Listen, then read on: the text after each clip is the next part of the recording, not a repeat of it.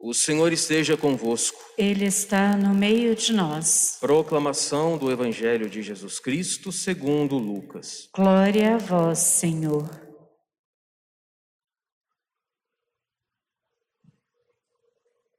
Naquele tempo, disse Jesus aos seus discípulos: Tomai cuidado para que vossos corações não fiquem insensíveis por causa da gula, da embriaguez e das preocupações da vida. E esse dia não caia de repente sobre vós, pois esse dia cairá como uma armadilha sobre todos os habitantes de toda a terra. Portanto, ficai atentos e orai a todo momento a fim de terdes força para escapar de tudo o que deve acontecer e para ficardes em pé diante do Filho do Homem. Palavra da salvação. Glória a vós, Senhor.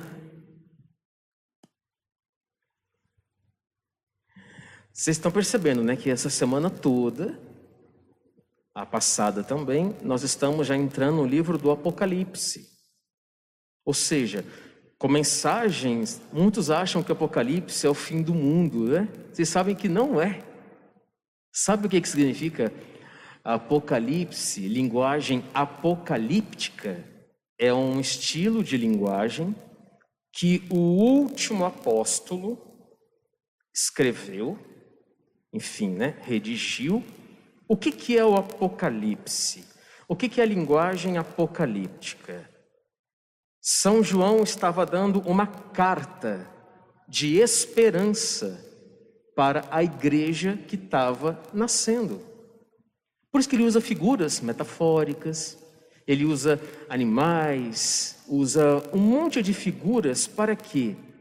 Para que naquela época o Império Romano não percebesse nada para não perseguir os cristãos. Então, São João, ele dá uma carta de esperança para a igreja que estava nascendo no primeiro século, gente. Então não tem nada a ver com o fim do mundo. Não, Apocalipse é uma carta de esperança para aqueles que estavam sendo perseguidos, assassinados. Então ele começa a escrever nessa forma apocalíptica para ninguém perceber o que ele queria passar com essa mensagem. Porque aí, se fosse pego, vocês sabem, ele seria morto, como todos os outros apóstolos foram, tirando Judas Iscariotes. Então, na inteligência de João, ele falou: Eu vou escrever numa forma apocalíptica para que o império romano não perceba que eu estou alimentando os meus filhos, ou seja, com o pão da palavra. Percebem isso? Agora, tem um pedacinho aqui que é interessante que ele fala. É, verão a sua face e o seu nome estará sobre suas frontes. Não haverá mais noite, não se precisará mais da luz da lâmpada, nem da luz do sol, porque o Senhor Deus vai brilhar sobre eles e eles reinarão para toda a eternidade. Onde é que é isso aqui? A vida eterna. Percebem a carta de esperança que São João estava dando para os cristãos do primeiro século? Falando assim para eles: não se preocupem, vai chegar uma hora em que não se precisará mais da luz da lâmpada, da luz da noite, da luz da lua. O Senhor Deus será tudo em todos. Ou seja, São João falando: não temam a morte, não temam a morte. Pós-morte, vocês verão o Senhor face a face. Só que antes de nós vermos o Senhor face a face, como diz toda essa semana, teremos que passar por muitas coisas ainda, gente. Vocês sabem disso. É o evangelho de hoje. Ele pede aqui precaução com três coisas: a gula, a embriaguez e as preocupações da vida. Essas três coisas vão meio que amortecendo a nossa consciência. A gente vai ficando insensível às coisas de Deus. Ah, para lá e para cá, para lá e para cá, para lá e para cá, a gente não para, faz uma coisa, faz outra, faz uma coisa, faz outra. Tem que fazer isso, tem que pagar boleto, tem que fazer não sei o que, tem que consertar isso, tem que arrumar aquilo. Você vai ficando tão agitado, tão agitado, Aí o que, que acontece na agitação? Você quer comer, comer, comer, comer, comer. Compensação. Você quer comer, comer, comer, gula. Aí você vai comer, ah, vou beber um pouquinho também. A gente bebe, bebe, bebe, bebe, bebe. Então, as três coisas nos deixam insensíveis. Então, o nosso está pedindo, cuidado com as preocupações da vida, para não tirar. Ele é mais ou menos assim: olha, cuidado com essas três coisas, pois essas três coisas afastam vocês de mim. É isso hoje. Essas três, esses três pontos aqui é que nos afastam de Deus, gente. Entendem? Então, vamos ser vigilantes. Olha o que, que ele fala. Que esse dia, quando eu aparecer, não caia sobre vocês como uma armadilha. Agora vem o ponto-chave desse evangelho, viu, gente? Portanto, ficai atentos e orai a todo momento. O que eu falei para vocês para ser santo? rezar bastante, rezar sempre rezar bem. Aqui é a resposta, viu? Portanto, ficai atentos e orai a todo momento, a fim de terdes força para escapar de tudo o que deve acontecer, para ficardes em pé diante do Filho do Homem. Quando um réu vai receber uma sentença, não tem que ficar em pé na frente do juiz? Faremos a mesma coisa no último dia. Ele vai nos colocar em pé para ouvirmos a nossa sentença. Verdadeiramente, ele vai voltar como juiz. Sempre digo para vocês: agora é o tempo da misericórdia para pedir perdão, para voltar para o Senhor, para se converter a cada minuto. Apro... Gente, aproveitem. Este é o tempo da misericórdia que Deus nos concede para sermos melhores, para praticarmos a caridade, para rezarmos bastante, rezarmos bem, rezarmos sempre para que quando todas as coisas começarem a acontecer, você não ficar desesperado para lá e para cá. Ah, o fim do mundo, padre, está chegando, o que, que, eu faço? Padre, começaram sinais no, na lua, no sol. Padre, começaram sinais aqui nas nuvens. Aí, para que ficar desesperado? E a sua conduta? E a sua conduta? Levemos uma conduta santa. Pode cair o sol, pode giropiar as estrelas, pode ter vendaval, pode ter tsunami. Você vai ficar tranquilo e calmo. Por quê? Porque você está vigilante e rezando a todo momento. Por que ter medo da vinda do Senhor, gente? Que medo é esse que a gente fica? Como é que você pode ter medo daquele que você ama?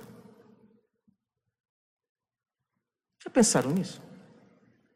Como é que a gente tem medo daquele que a gente ama? E quando eu digo amar aquele que a gente ama, é seguir os seus mandamentos, estar debaixo dos seus dez mandamentos.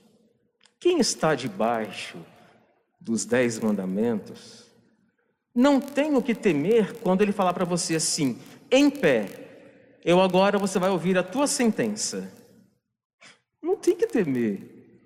Não tem que ficar com medo. Entendem? A gente tem que tirar isso do coração. Senhor, eu quero a vida eterna, eu quero ser santo. Olha, se você falar isso para ele, ele vai ficar tão contente. Vai falar assim: ah, é? Então receba todas as graças para sua santificação. E ele vai enviar. Basta você falar isso. Eu quero ser santo, Senhor. Eu quero ser santo. E você vai ser. E quando todos os tormentos começarem, você vai ficar tranquilo e calmo. A maioria vai ser desesperada puxando os cabelos, rodopiando. Mas você vai ficar tranquilo e calmo. Por quê? Porque você, durante toda a sua vida, andou debaixo dos mandamentos de Deus. Padre, mas eu não estou conseguindo alguns mandamentos na minha vida. O que, que eu disse para você aquela hora? Agora é o tempo da misericórdia. Vá ao confessionário e peça perdão pelos pontos, pelos mandamentos que você e eu não estejamos conseguindo. Pronto. Isso. E levanta e vai. Levanta e caminha. Não fica olhando para trás, não, os pecados que já foram perdoados. Levanta e caminha. Não fica parado. Vai. Entendem, gente? como é possível todos sermos salvos? Basta você querer, basta você ter a vontade. A gente que tem que decidir pelo céu, gente. Não é o outro que faz isso por você, é você. Decida-se pela vida eterna. Eu dizia ontem, gente, vai ser a eternidade toda. Vocês imaginam o que deve ser? É que a gente não tem essa noção né, de eternidade, de eterno presente. A gente não tem, não adianta. Você vê, nem a igreja sabe explicar o que ele tem reservado para aqueles que viveram santamente nessa vida. Por isso que eu falo, tudo que a gente passar nessa vida de doenças, tragédias, perdas, enfermidades, tudo isso, isso aqui, ó, pela felicidade que você vai ter na outra vida. Entendem? Vale a pena se sacrificar mesmo. A partir do meio-dia de hoje, estamos entrando na época do advento. Penitência e conversão e sacrifícios. Você vai ver como é que esse Natal vai ser diferente. Se você começar esse final de semana, hoje à noite, bem.